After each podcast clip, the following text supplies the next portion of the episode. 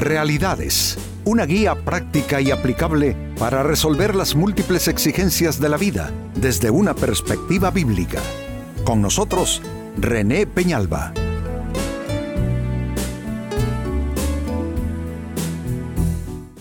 Amigos de Realidades, sean todos bienvenidos. Para esta ocasión nuestro tema, ¿te esfuerzas por mantener la paz?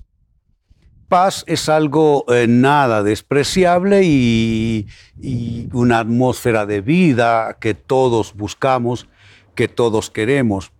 Pero amigos, si hay algo que no viene gratis es la paz. Para que haya paz hay que hacer algunos esfuerzos, hay que hacer ciertos sacrificios, hay que mm, ofrecer cierta cuota de, de, participación activa y comprometida. De ahí la pregunta, ¿te esfuerzas por mantener la paz o solamente estás pidiendo por ella? Si es así, amigo, amiga, no sería suficiente. Trátese de la paz en tu hogar, la paz en tus relaciones en un plano más amplio, la paz en tu persona interior, eh, la paz ya en un en un nivel todavía más amplio de sociedad. Para que haya paz, tenemos que esforzarnos todos. Y atención a cómo escribe Pedro en su primera carta, primera de Pedro capítulo 3, versículo 11. Apártate del mal y haz el bien. Busca la paz y esfuérzate por mantenerla. Como notan, todo comienza con un compromiso personal. Apártate del mal y haz el bien.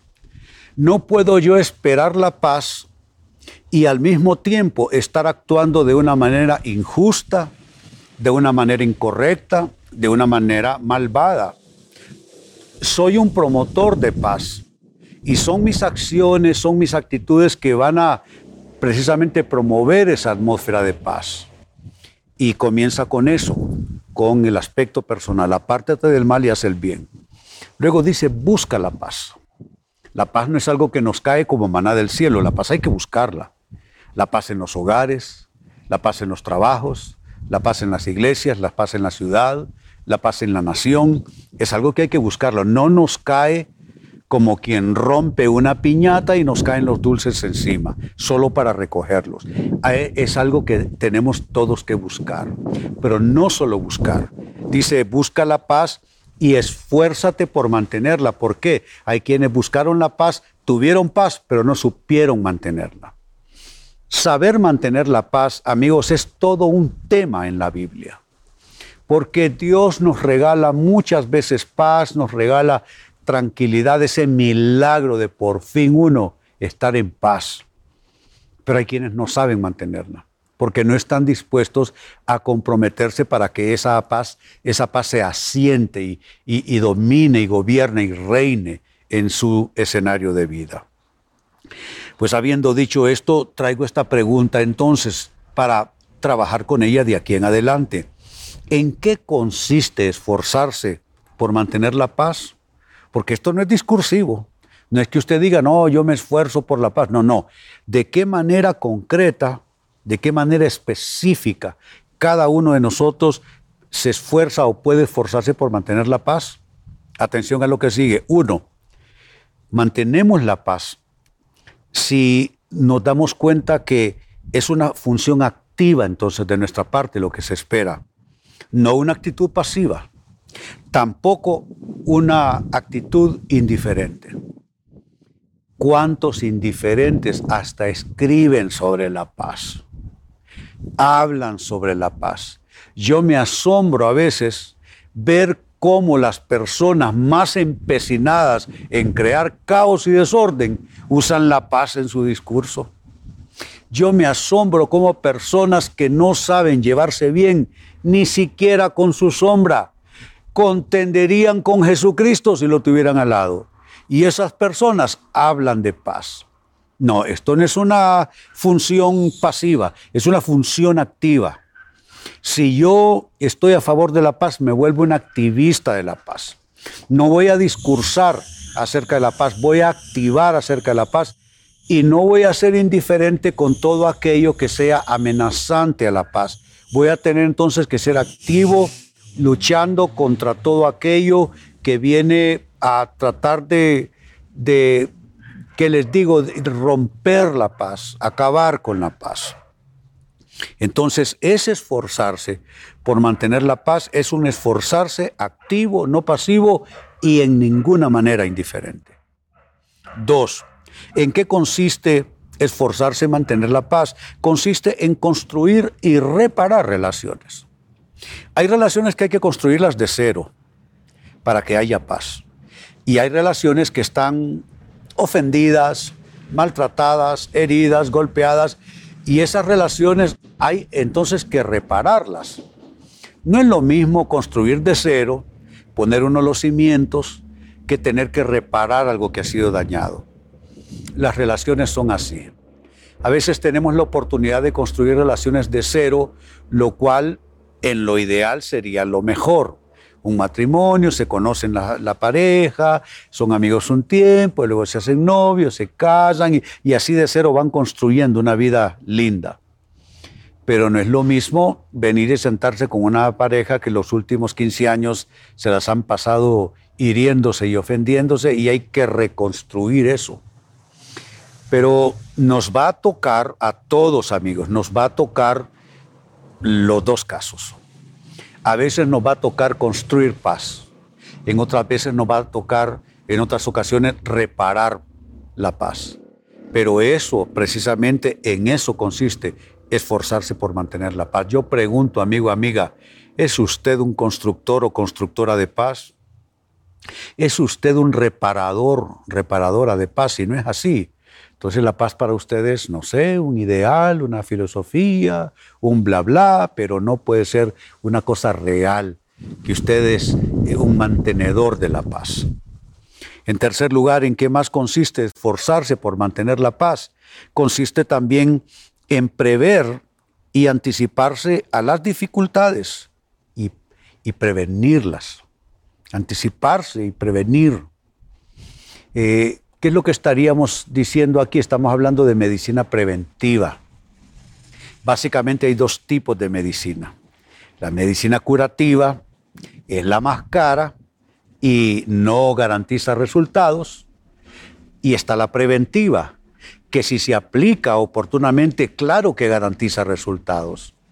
Entonces, eh, esforzarse por mantener la paz es también prever lo que va a suceder prevenir lo que va a suceder. Prevenir es comenzar a buscar las soluciones, comenzar a buscar las curas, comenzar a, buscar las medicinas que la paz va a querer. ¿Cómo, ¿Cómo usted no va a anticipar cuando un niño de 9, 10, 11 años ya le está indicando que se le va a convertir en un adolescente con problemas? A veces me da pesar, padres, madres de familia, me dice, pastor, ¿podría usted orar por su hijo? Ellos saben que yo vengo de un trasfondo de drogas. ¿Usted podría ayudarme con mi hijo? ¿Y qué edad tiene su hijo? Bueno, tiene 26 años, está en drogas. Perdóneme, me hubiera llamado cuando tenía 9, 11, 12, pero tiene 26, ya, ya. Lo que se puede hacer es difícil intentarlo. Pero, ¿qué es lo que sucede? Alguien no tuvo una mirada preventiva de lo que podía suceder, porque hay problemas, amigos, que suceden no de la noche a la mañana y no suceden de la nada. Todas las cosas tienen una causa, una razón de ser. Entonces, si nosotros realmente nos estamos esforzando por mantener la paz, lo que va a suceder es que nos anticipamos a los problemas, nos anticipamos a las dificultades y comenzamos a prevenirlas. Prevenir, como dije yo, tiene que ver con medicina, con solución preventiva. Eso es esforzarse por mantener una paz para más adelante. Y cierro con esto. ¿En qué más consiste esforzarse por mantener la paz? También consiste en desarrollar, eh, desarrollar compromisos a favor de la paz. Lo dije al inicio, lo reitero, la paz no puede ser un discurso. La paz no es dile a tu, o, mira, deja de pelear con tu hermanita, el padre o la madre. Deja de discutir, no molestes a tu hermanita, no le grites, no la empujes, no la golpees. Pero papá y mamá discuten todas las noches y dan portazos y tiran los platos y rompen objetos. No puede ser. La paz no es un discurso. La única manera de que haya paz es construir paz, reparar paz. Entonces, eso lo que requiere es compromiso, desarrollar compromisos y no compromiso, compromisos a favor de la paz en el hogar, en nuestros centros de trabajo, en la ciudad, en el país, en la iglesia. Paz. Mire que nosotros hemos llegado a tal punto y eso sucede en varios países. No se puede ver, tranquilo un partido de fútbol si no están gritando groserías eh, eh, eh, con un elemento discriminatorio de, raza. Y en el peor de los casos, los hinchas se agarran entre ellos a, a, golpes, a patadas y hasta muertos hay. ¿Qué es eso? Hay algo que está pasando. La gente no se está comprometiendo con la paz. Mire lo último que mencioné, eso de los estadios.